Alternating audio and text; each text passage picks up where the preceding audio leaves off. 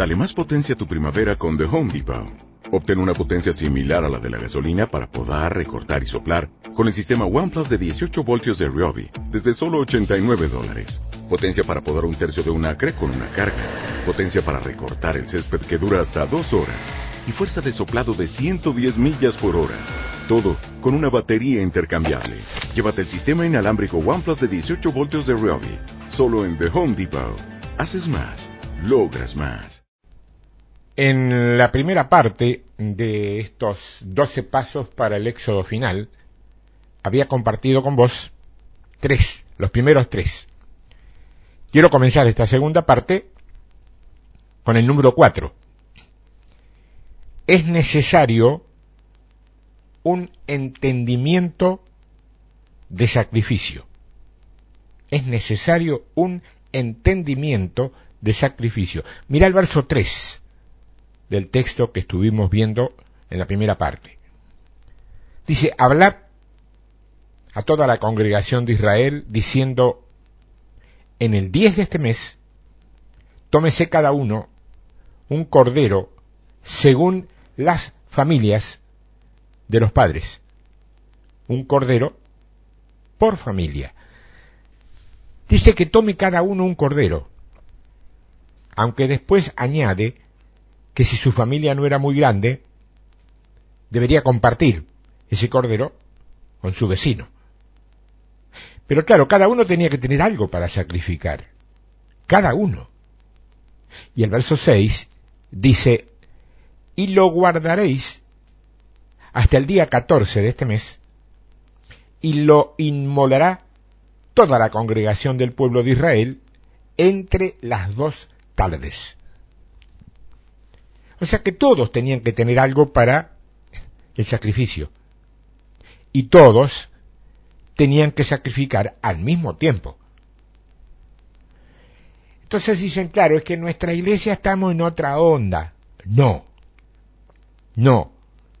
Lo que pasa es que están en religión, no están en otra onda. Todos sacrificamos al mismo tiempo. Cualquier otra cosa que hagas es religión. El sacrificio del éxodo de Babilonia es simultáneo. Hay un tiempo predeterminado para inmolar el cordero. Hay un momento específico para matarlo. Es que todavía yo no estoy listo. Te estoy dando tiempo. Y le estoy dando tiempo al tiempo. Es que estoy observando. Repito, hay un tiempo predeterminado para matar el cordero. Si te quedas atrás, no salís. Los grupos enteros tienen que actuar como un solo hombre. Eso nos da un sentido de identidad. Estamos sacrificando juntos.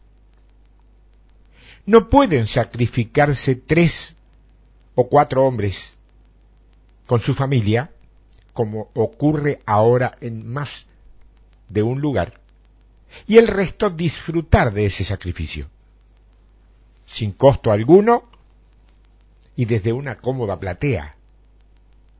Todo el pueblo tiene que inmolar un cordero, todo el pueblo.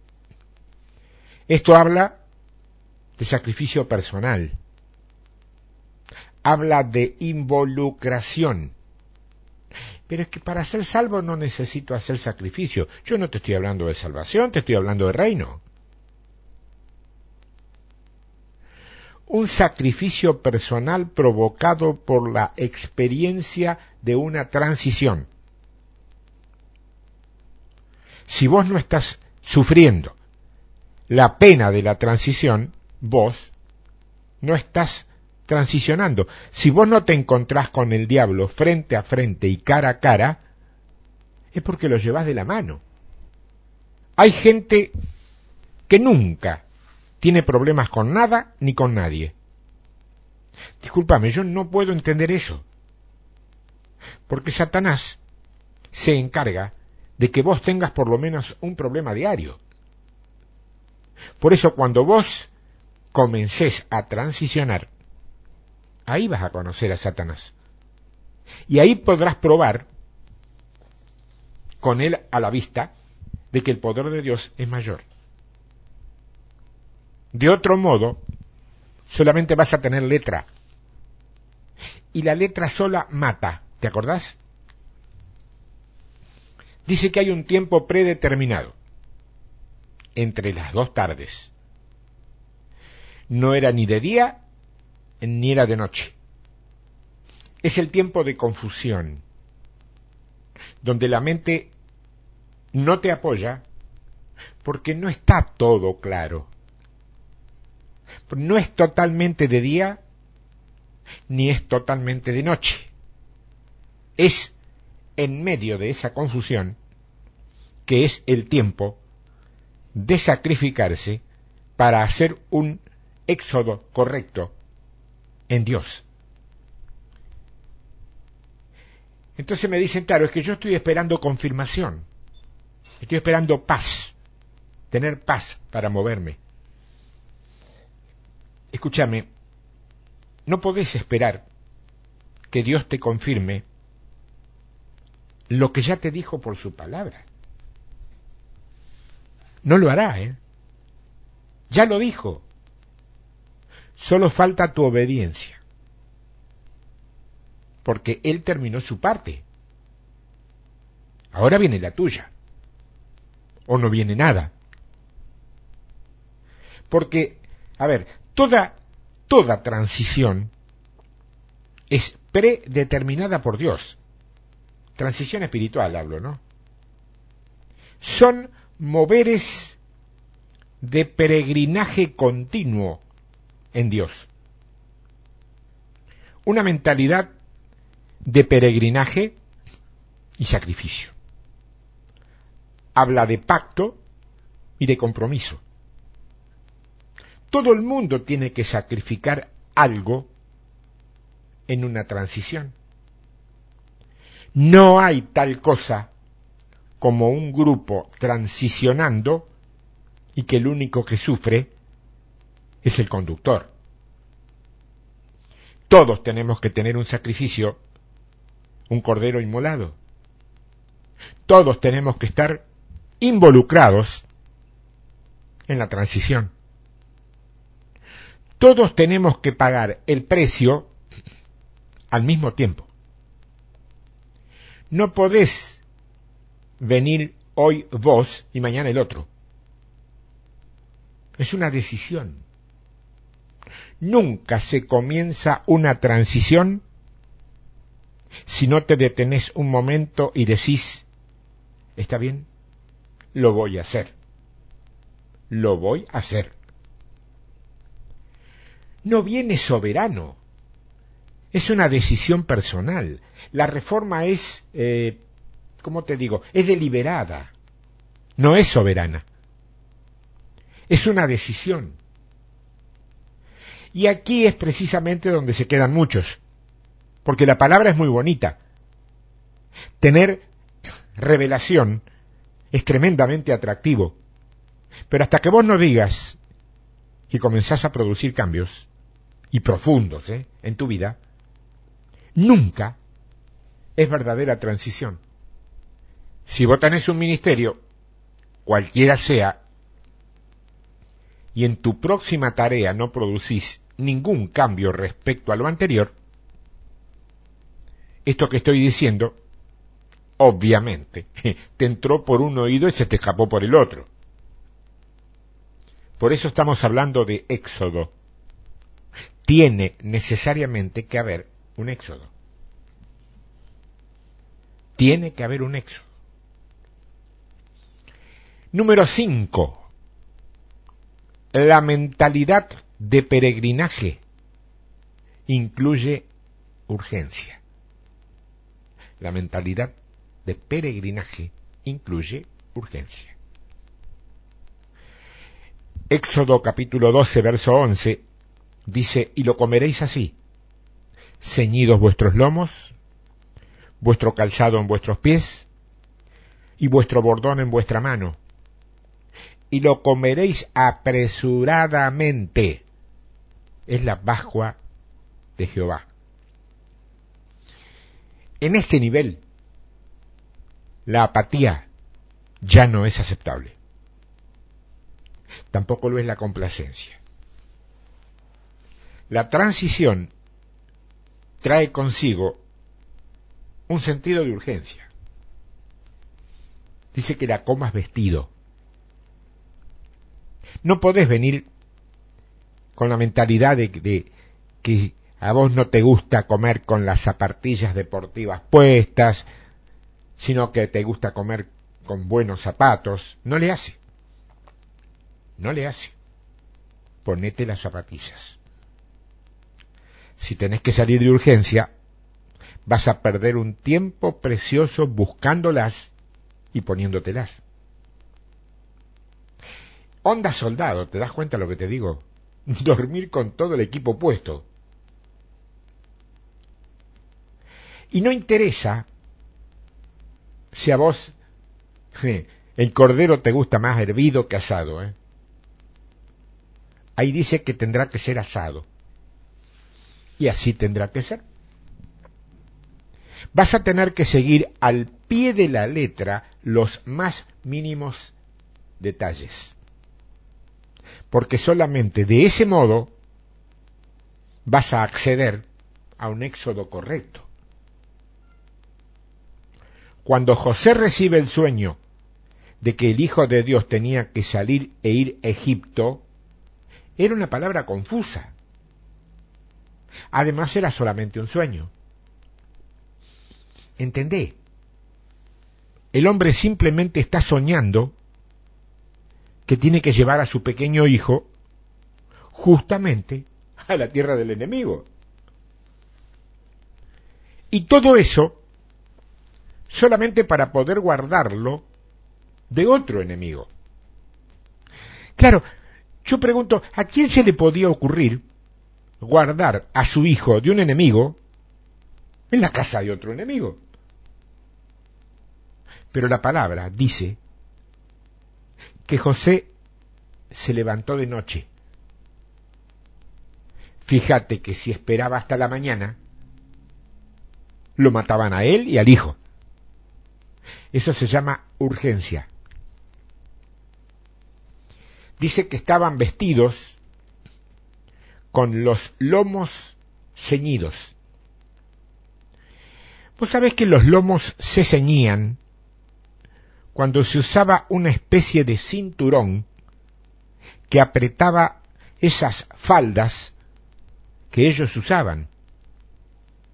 Porque en aquellos tiempos los hombres eran los que usaban faldas, mientras que las mujeres usaban unas faldas cortas que, ya sea por higiene, ya sea por seguridad de ataques machistas, usaban atadas a sus piernas, quedando, quedándole como una especie de pantaletas muy, muy similares a nuestras bermudas de hoy. Ahora yo quisiera ver qué hacen con esta palabra aquellos que todavía, todavía, eh, insisten en prohibir determinadas prendas femeninas en sus iglesias. Entonces se ceñían los lomos porque la idea, me parece que muy coherente, era que no tropezaran corriendo. O sea que la idea era sacar todo del medio. O sea, todo lo que te produzca peso, sácalo. Para que transiciones correctamente, velozmente y en el momento en que se te ordene. Entonces, claro, la pregunta a nivel simbólico es, ¿qué produce peso innecesario? Te doy algunos ejemplos. Puede ser un amigo, puede ser un ministerio, un mensaje, un principio, un fundamento, sea lo que sea. ¿eh? Hoy, en la palabra, en el Nuevo Testamento, eso se traslada a la aplicación que es ceñir los lomos de vuestro entendimiento. Ciñe. Quítale del medio todo, todo lo que te entorpece para salir corriendo. Todo lo que te estorbe a tu entendimiento, a tu nuevo entendimiento, sácalo. Así el abuelito, sácalo. Esto es un éxodo. O lo haces como Dios dice o no salís. Tenés que echar fuera todo lo que entorpece la carrera. Ceñir los lomos de vuestro entendimiento. El espíritu del momento para la iglesia es urgencia. Cero complacencia, ¿eh? Tenés que tener pasión, intensidad, porque sugiere que hay un destino, porque nadie se viste sin tener a dónde ir. Observa, mientras el pueblo estaba vestido y listo para irse a un destino, Egipto andaba clamando y lamentándose por lo mal que andaban las cosas. ¿Te suena parecido a algo que hayas visto ayer o antes de ayer o alguno de estos últimos días en el lugar que vivís, donde quiera sea que vivas? Y eso fue en la misma noche, en el mismo tiempo y en la misma zona geográfica. Dos mentalidades completamente distintas. Babilonia la iglesia. Número 6 hay un énfasis en pureza personal. Hay un énfasis en pureza personal. Mira el verso 15. Siete días comeréis panes sin levadura. Y así el primer día haréis que no haya levadura en, en nuestras casas. Porque cualquiera que comiere leudado desde el primer día hasta el séptimo, será cortado de Israel. Verso 17. Y guardaréis la fiesta de los panes sin levadura, porque en este mismo día saqué vuestras huestes de la tierra de Egipto. Por tanto, guardaréis este mandamiento en vuestras generaciones por costumbre perpetua. Dice el verso 19, por siete días no se hallará levadura en vuestras casas, porque cualquiera que comiere leudado, así extranjero como natural del país, será cortado de la congregación de Israel. Vos sabés que Dios permite cualquier equivocación en el intento de consumar tu destino, menos tener una motivación incorrecta. O sea, por fuera, quiero decirte esto, que por fuera siempre vamos a tener errores. Lo que Dios anda permanentemente juzgando no son los errores, son los corazones incorrectos.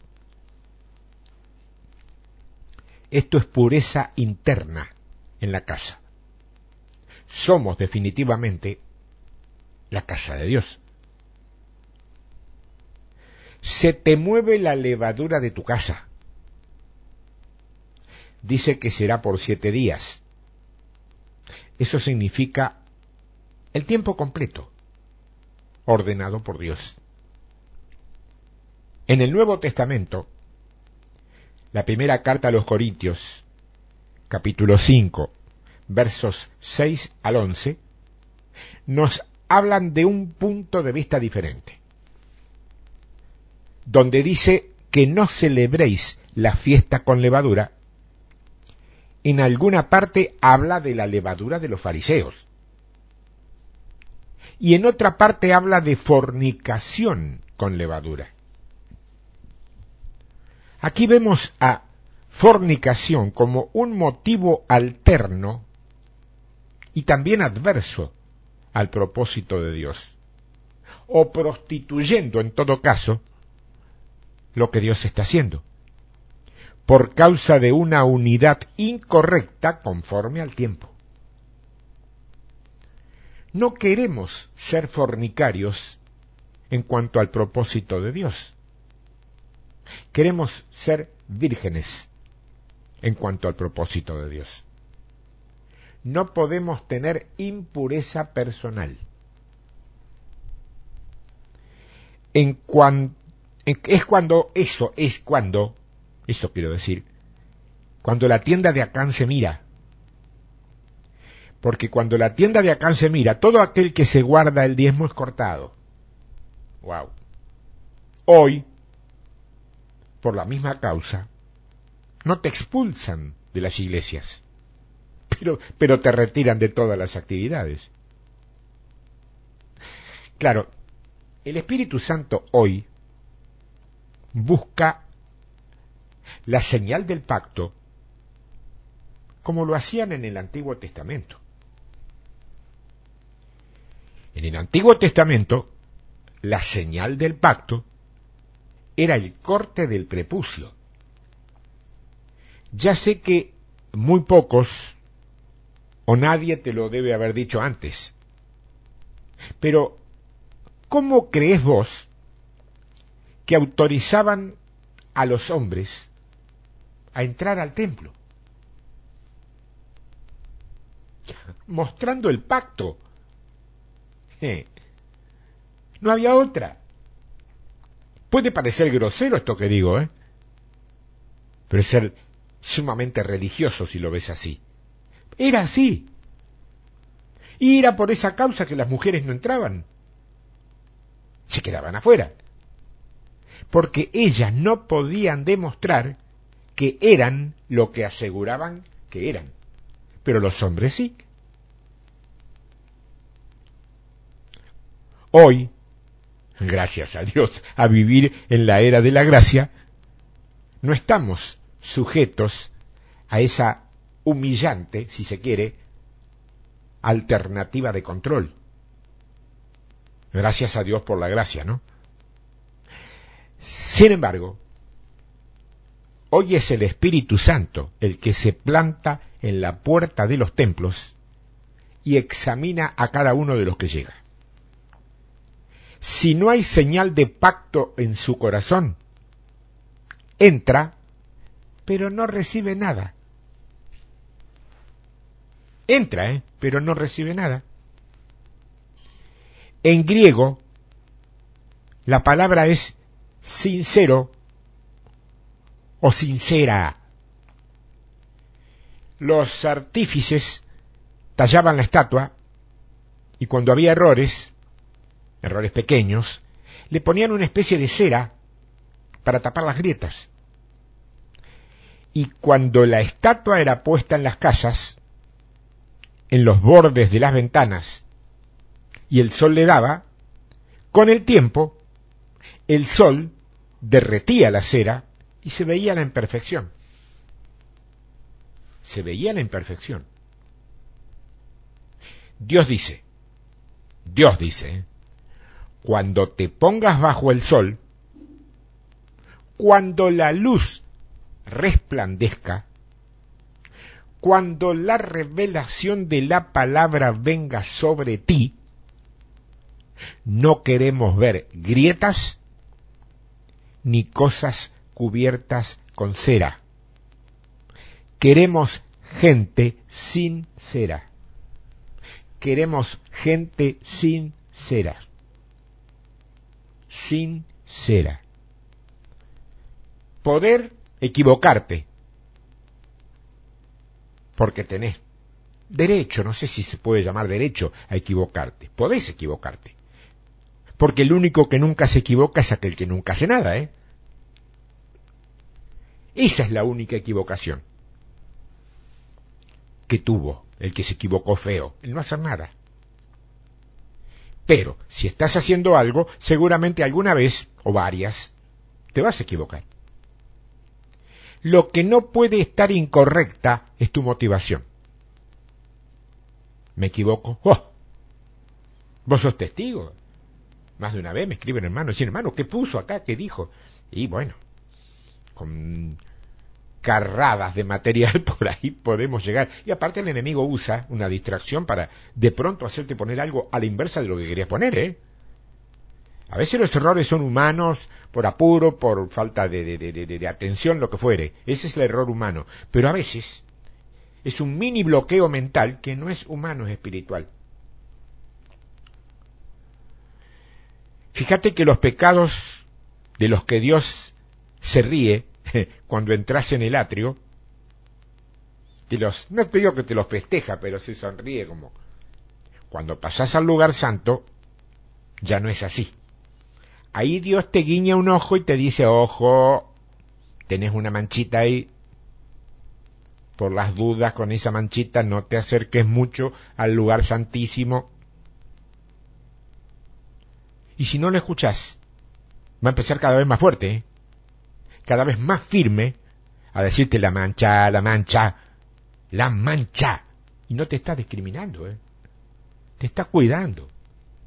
Porque Él sabe que si entras con esa mancha de pecado en el lugar santísimo, te tiene que matar.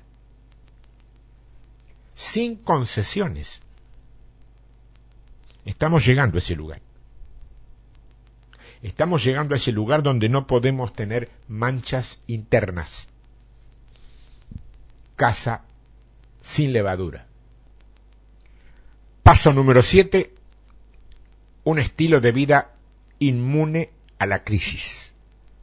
Un estilo de vida inmune a la crisis. Mira el verso 22. Y tomad un manojo de hisopo y mojadlo en la sangre que está en un lebrillo y untad el dintel y los dos postes con la sangre que estará en el lebrillo y ninguno de vosotros salga de las puertas de su casa hasta la mañana. Porque Jehová pasará hiriendo a los egipcios, y cuando vea la sangre en el dintel y en los dos postes, pasará Jehová aquella puerta y no dejará entrar al heridor en vuestras casas para herir. No queremos al heridor, o sea, estamos en un estilo de vida donde decimos, no es permitido que el heridor toque mi casa. No es permitido. Claro que para que no sea permitido, Dios, cuando pase a juzgar la tierra, los ataques, la tribulación, las cosas que están sucediendo hoy, porque eso es progresivo. Estamos viendo que los reinos del mundo vendrán a ser reinos de nuestros dioses. Esto es algo que lo vemos diariamente en los noticieros, ¿eh? Como los reinos del mundo cada día tienen menos soluciones para la problemática del día y la iglesia sigue creciendo. Es lo único que está creciendo en la tierra, te aviso, ¿eh? es la iglesia. Todo lo demás visiblemente está menguando. Claro, te estoy hablando de la iglesia genuina del Señor, ¿eh? no de la congregación de la esquina de tu casa, aunque proporcionalmente o porcentualmente pueda incluir. Porque ahí en la iglesia de la esquina de tu casa, solamente está yendo más o menos gente de acuerdo con el espectáculo programado. No sea malo, soy justo. ¿Qué voy a hacer malo?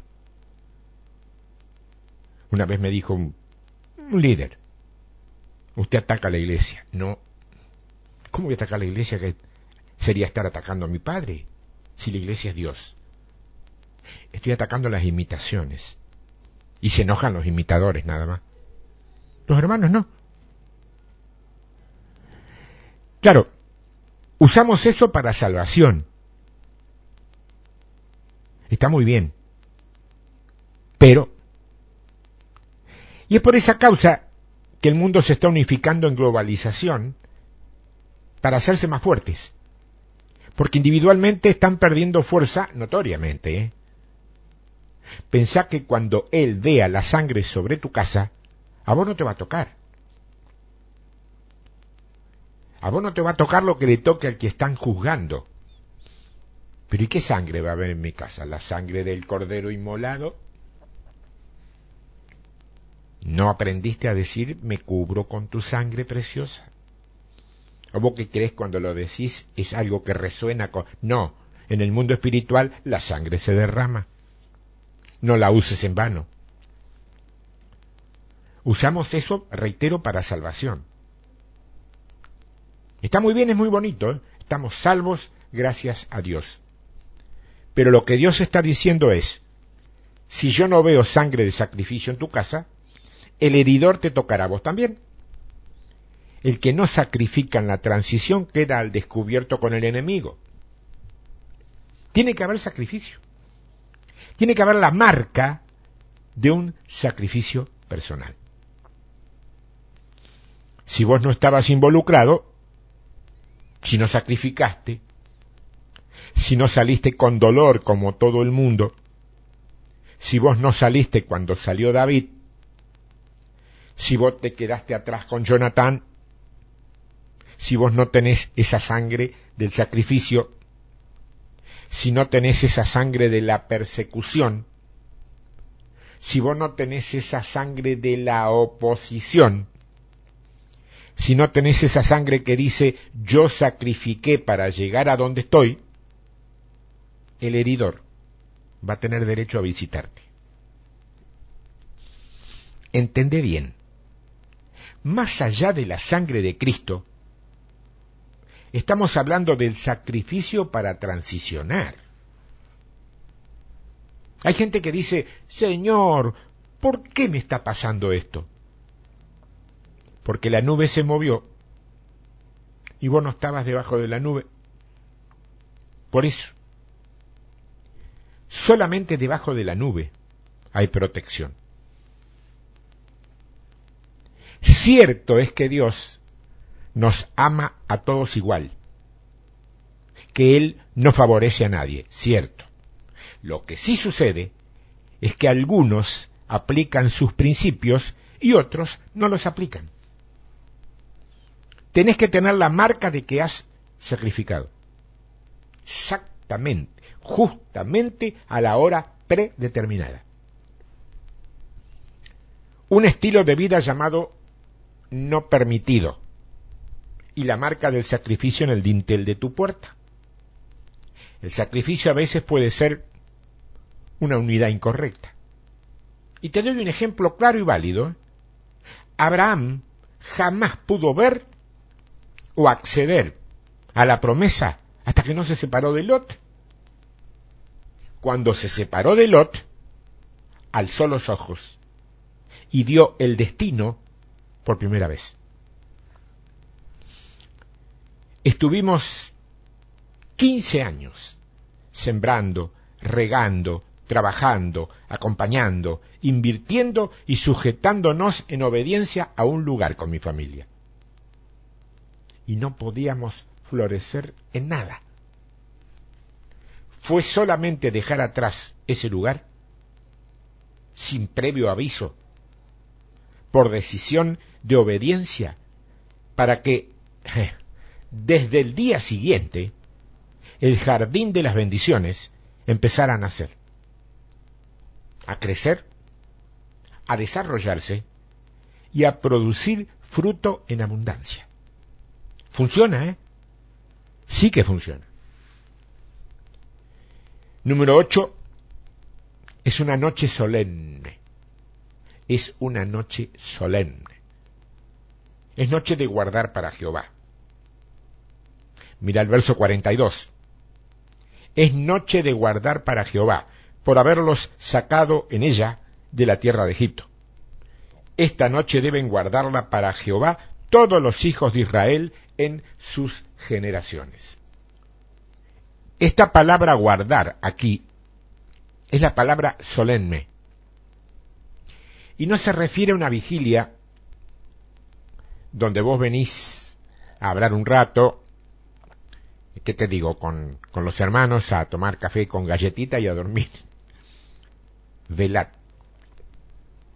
Mientras Egipto andaba clamando y preocupado, Israel andaba velando toda la noche. Eso es una vigilia. Todo el tiempo de la crisis más oscura de la tierra, quien tenía la posición adecuada para el día era Israel. Mientras Dios estaba destruyendo Egipto, Israel permanecía en vela, vigilante. Dios está destruyendo todo lo que se opone al éxodo. Las plagas no vinieron porque Dios quisiera traer plagas. La plaga vino a lo que se opuso a la reforma.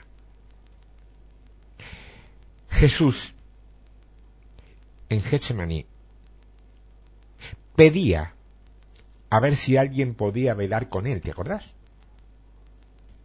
Mientras Cristo estaba dando a luz una nueva vida en la tierra, Pedro andaba durmiendo. Pedro. Y así es hoy, ¿eh? Mientras Dios anda alumbrando un nuevo día en la iglesia, en su iglesia, hay gente atontada. Atontada vaya uno a saber con qué, que no se da cuenta de la llegada de ese nuevo día espiritual. La mejor revelación que tengo para vos en este día es que hoy estamos viviendo en el año, al menos cuando estoy grabando esto, 2018. Esa es la revelación. Es un nuevo día.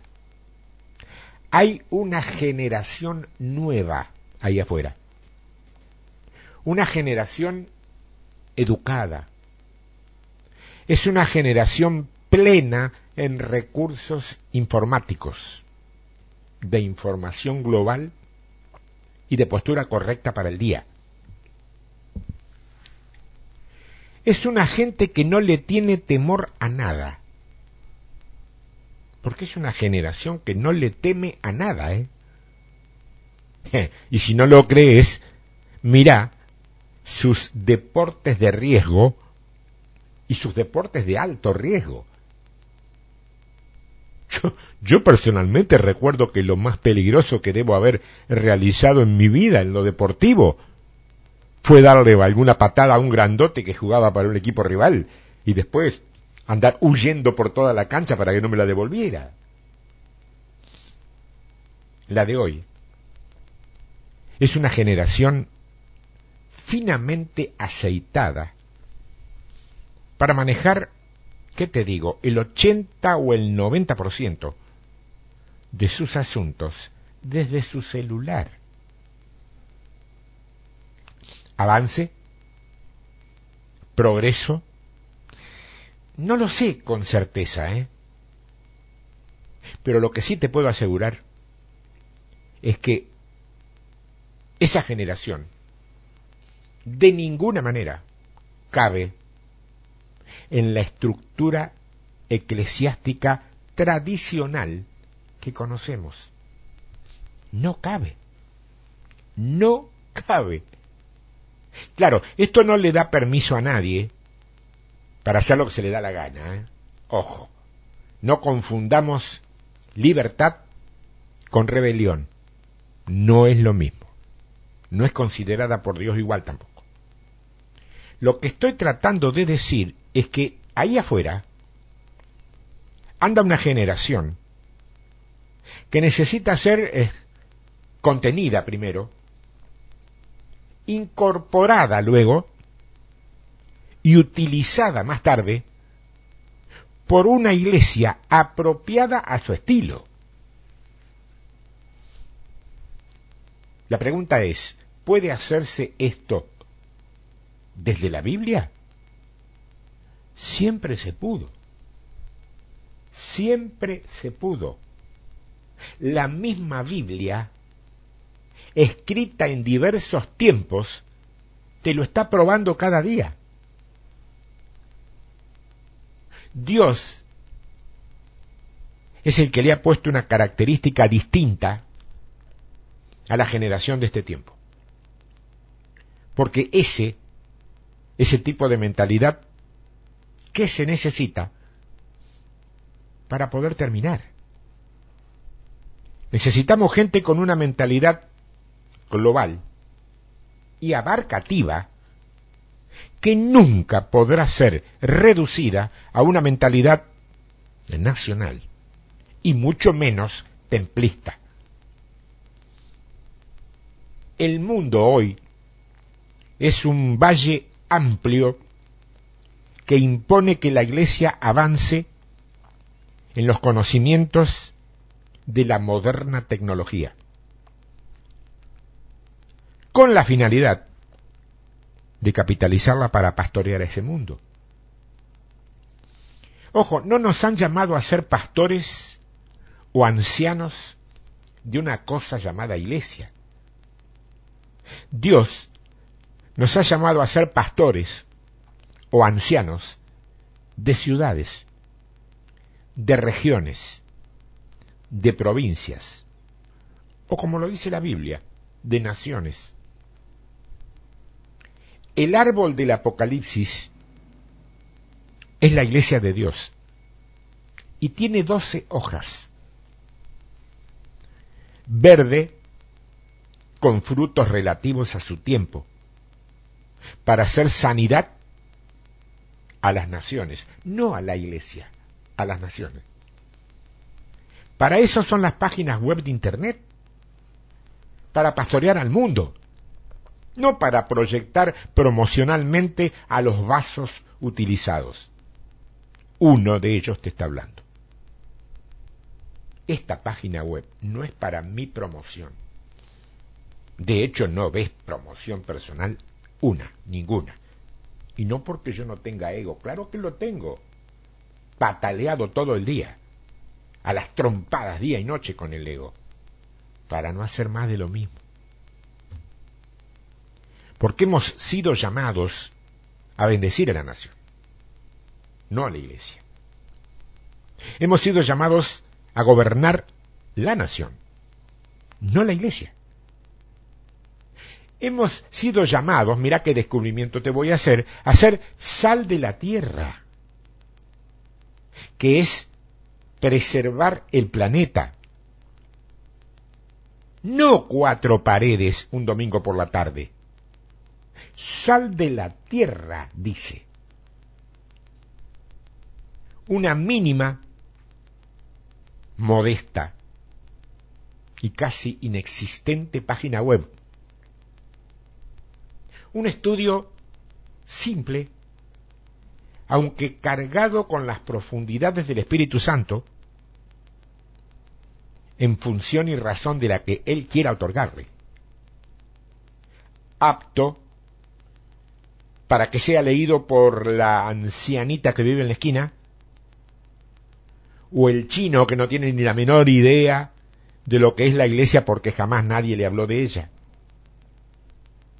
Para que el mundo entienda que la iglesia no es lo que generalmente se le ha presentado como la iglesia. Tenemos que velar por la noche,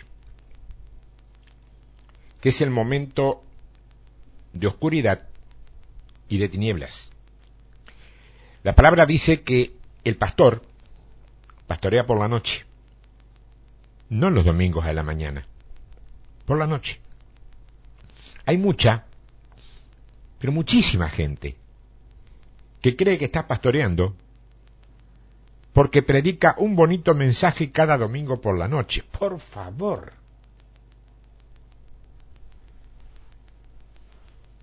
Buscando la estrategia para edificar la mentalidad del día, capitalizando lo que tenemos.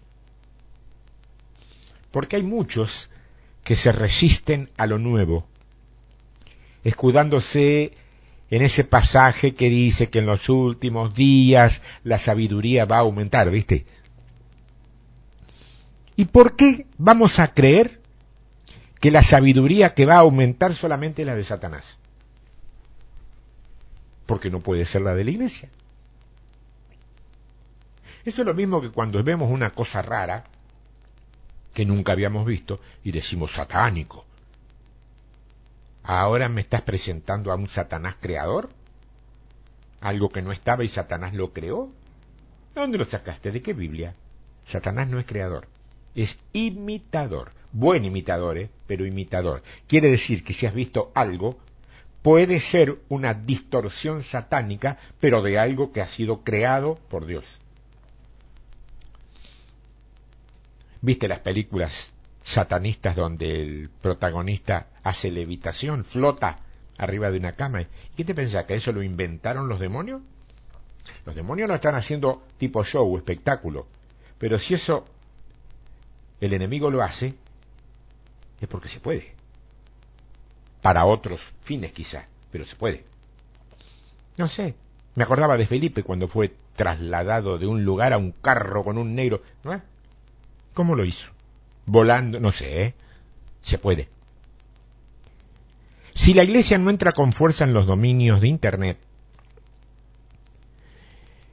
se va a meter la pornografía, se va a meter el ocultismo o se va a meter el esoterismo en mayor medida. Bueno, ya están metidos. Se te cruzan a cada rato. Yo tuve que cambiar de servidor de mi web hace algunos años porque se me filtraban avisos de prestigiosas tarotistas y señoristas de todo servicio. Me la página. es terrible. Es guerra también eso. ¿eh? Los muchachos, entre ellos tus propios hijos, van a ver Internet donde sea. Si no pueden en su casa porque no se les permite, lo van a hacer en la escuela o en la casa de algún amigo. Así que habrá que poner palabra abundante para ver si en una de esas se trompiezan con algo bueno. Y no te confundas. A la tecnología también la creó Dios. Y lo hizo para nosotros. Y Satanás, siempre que pueda, la va a pervertir. Porque te vuelvo a informar, por si todavía no te quedó claro, Satanás no crea absolutamente nada solo pervierte o imita lo que puede o le permiten. Número 9. No hay relación sin circuncisión. Esto quiere decir que todos tenemos que estar circuncidados personalmente. Obviamente estoy hablando de que tenemos que tener la marca del pacto. Nada que ver con cortes estremecedores. Esto habla de alianza, de participación corporal. Esto es algo que mata el espíritu de independencia, que está pegadito a la verdadera libertad en Cristo. Y se le asemeja bastante, pero no lo es. Y aquí hay diferentes posiciones. Aunque la más popular es aquella que dice que si vos te tenés que separar de la iglesia para darle valor a tu revelación, esa revelación no viene de Dios. Porque Dios siempre enviará su revelación para su pueblo. Sin embargo, hay un leve detalle.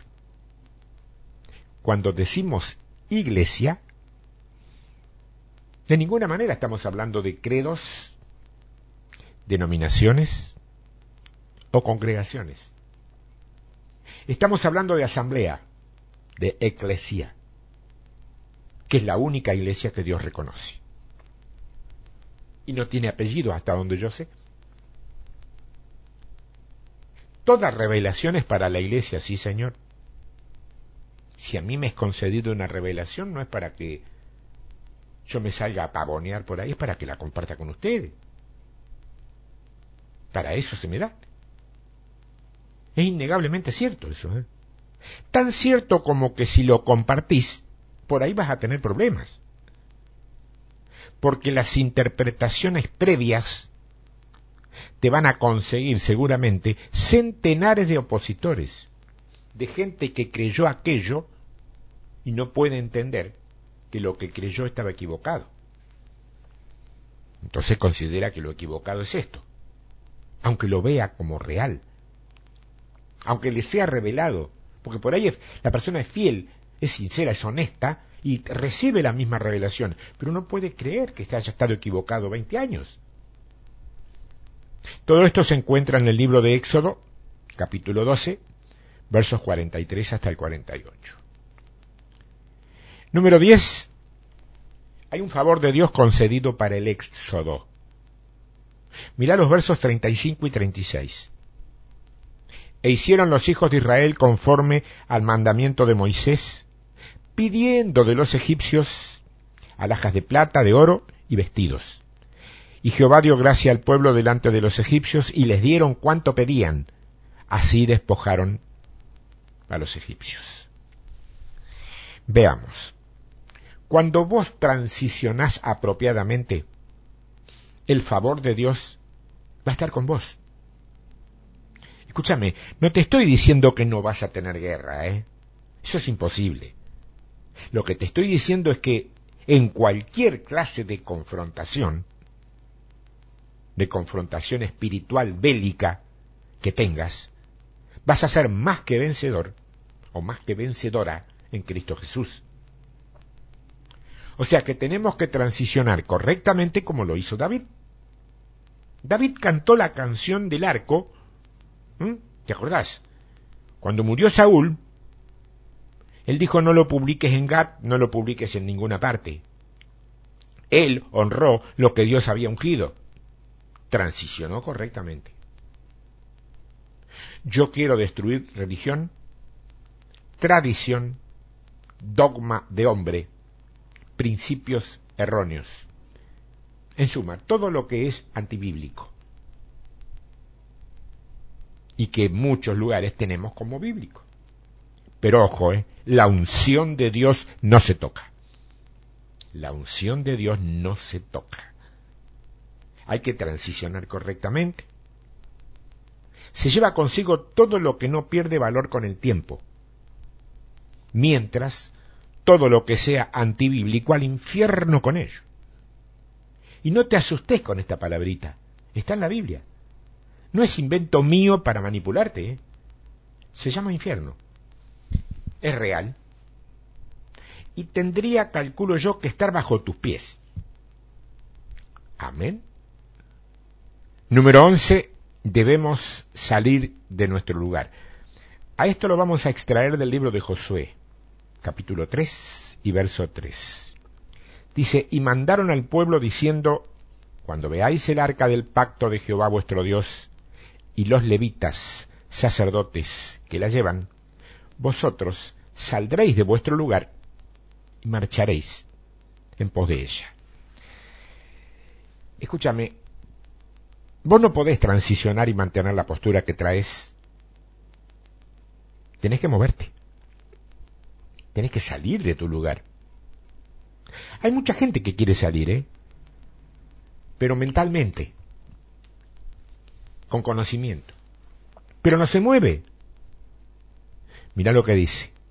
Con el fin o con el propósito de que sepas para dónde vas, porque nadie ha pasado por aquí. Escúchame, nadie sabe para dónde va porque esta es la primera vez que estamos terminando. Ah, cuando comenzás a llegar a este nivel, hay una nueva perspectiva. La forma de reconocer a Dios cambia. Cuando vivís en el desierto, conocer a Dios es muy fácil, porque Dios mostraba su presencia con una nube que producía sombra en todo el campamento durante el día, fuego durante la noche. Pero ¿qué pasa? Pasa que cuando te acercas al Jordán, Dios dice, no te voy a dar nube, ni te voy a dar columna de fuego.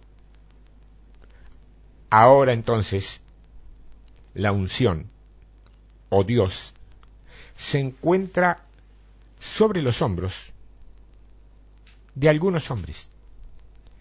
Y Dios dice, cuando veas el arca, cuando veas la presencia de Dios sobre los hombros de algunos sacerdotes, sal de tu lugar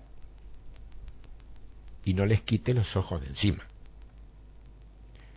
Claro, lo impresionante es que el arca era un cajón pequeño. Y ellos eran como tres millones de personas. El arca era muy pequeña. Dice que había que tener un espacio como de dos mil codos, multiplicados mil por 45 centímetros el codo, entre la primera fila y el arca. Escúchame, son dos canchas de fútbol, más de 200 metros. A esa distancia, el siervo de la primera fila ve el arca del tamaño de una caja de fósforos. Existen todavía las cajas de fósforo. Ahora imagínate de qué tamaño podía verla el último de la fila. El último de la última fila. Y Dios les dijo que no le quitaran los ojos de encima a eso. Eso quiere decir que seguir a Dios demanda enfoque, atención, cero distracción. Demanda una vida sin entretenimientos que te hagan mirar para otro lado. No podemos de ninguna manera estar distraídos en programas religiosos. Porque en una de esas el arca gira y se te pierde. Si escuchás mensajes como este, de vez en cuando, te quedas atrás, porque el arca sigue y vos no creces con ella.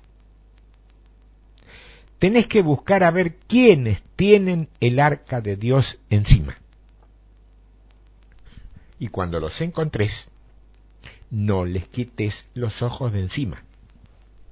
Ojo, cero adulación. Cero idolatría, solo atención. La pregunta que se cae de madura es, ¿y entonces cómo saber quién tiene el arca? Muy sencillo. El arca es pesada. No es un mensajito liviano. Es algo denso, fuerte, profundo y duro, muy duro. Es algo que le pesa en el alma a la persona que lo lleva. Porque su vida, el mensaje y el arca, su vida, el mensaje y el arca son una sola cosa. Pero que luego también produce eso en el que lo recibe me pasó. Te habrá pasado a vos. En la carta a los Hebreos, capítulo 10, verso 35. No perdáis pues vuestra confianza que tiene grande galardón. No perdáis pues vuestra confianza que tiene grande galardón. Repetí para dentro tuyo. Mi confianza en Dios recibirá buen premio. Repetirlo para vos Mi confianza en Dios recibirá buen premio. Escúchame, no te estoy hablando de fe, ¿eh? porque la confianza es superior a la fe. Es mucha la gente que tiene fe en Dios, pero que no termina de confiar en Él. Hay un mundo de diferencia. Estamos hablando de hijos maduros, ¿eh? dice que no pierdas la confianza. Porque cuando hay confianza hay grande galardón. Eh. Porque os es necesaria, Hebreos 10:36, la paciencia para que habiendo hecho la voluntad de Dios obtengáis la promesa. Aquí está la tentación. Yo hice, pero Dios no hace. Diezmo y ofrendo, pero no prospero. Me profetizaron, pero no he visto el cumplimiento. Acá la tentación es pensar que somos más íntegros que Dios, fíjate. Y ese es un pecado terrible en la iglesia, ¿eh? terrible. Por falta de confianza. Apenas lo pensamos por ahí, pero Dios ya lo sabe. ¿eh? Porque es necesario que tengas paciencia. Porque habiendo hecho la voluntad de Dios, después que vos obedeces, después que vos obedeces, obtenés la promesa. No antes. En el capítulo 2 del libro del Éxodo, el verso 15 dice, oyendo Faraón acerca de este hecho, procuró matar a Moisés. Pero Moisés huyó de delante de Faraón y habitó en la tierra de Madián. Y estando sentado junto al pozo, siete hijas que tenía el sacerdote de Madián vinieron a sacar agua para llenar las pilas y dar de beber a las ovejas de su padre. Mas los pastores vinieron y las echaron de allí. Entonces Moisés se levantó y las defendió y dio de beber a sus ovejas. ¿Cuántos de ustedes están viendo lo que yo veo acá? Las ovejas no van a beber de este vino nuevo sin que alguno de estos Moiséses eh, primero las defiendan de algunos pastores. Tuvo que ahuyentar a algunos pastores porque no dejaban que las siete hijas que son la iglesia de Dios pudieran recoger agua fresca. No te creas que vas a hacer esto y vas a ganarte a todo el mundo, ¿eh? ni se te ocurra pensarlo. Número 12. La salida es en un solo día. La salida es en un solo día. El verso 51 de Éxodo 12 dice, en aquel mismo día sacó Jehová a los hijos de Israel de la tierra de Egipto por sus ejércitos en un solo día. No es de a poco. La salida es una decisión. Y se sale en un día. En nuestro caso personal, último día hábil del año 2000. Fuera de los templos en el año 2001. En un día. Símbolo. ¿O no? La jornada es toda una vida, ¿eh? La jornada es toda una vida, pero la salida es en un momento. Esos fueron los doce pasos para el éxodo final que quise compartir contigo, porque yo no sé, no sé a dónde estás en este momento, en qué altura de tu estadía en el camino estás en este momento si te tenés que quedar ahí, si no, eso te lo va a decir el Señor a vos, no soy yo quien te lo tiene que decir. Pero si el Señor te dice, sal de ella, pueblo mío, a vos, eso es ya y ahora. Y en un día. Nada de que voy a hablar con... No, no, no, no, no. ¿Quién inventó eso de que cuando alguien se va a ir de una congregación es obligación moral y espiritual ir a hablar con el pastor y avisarle que te vas.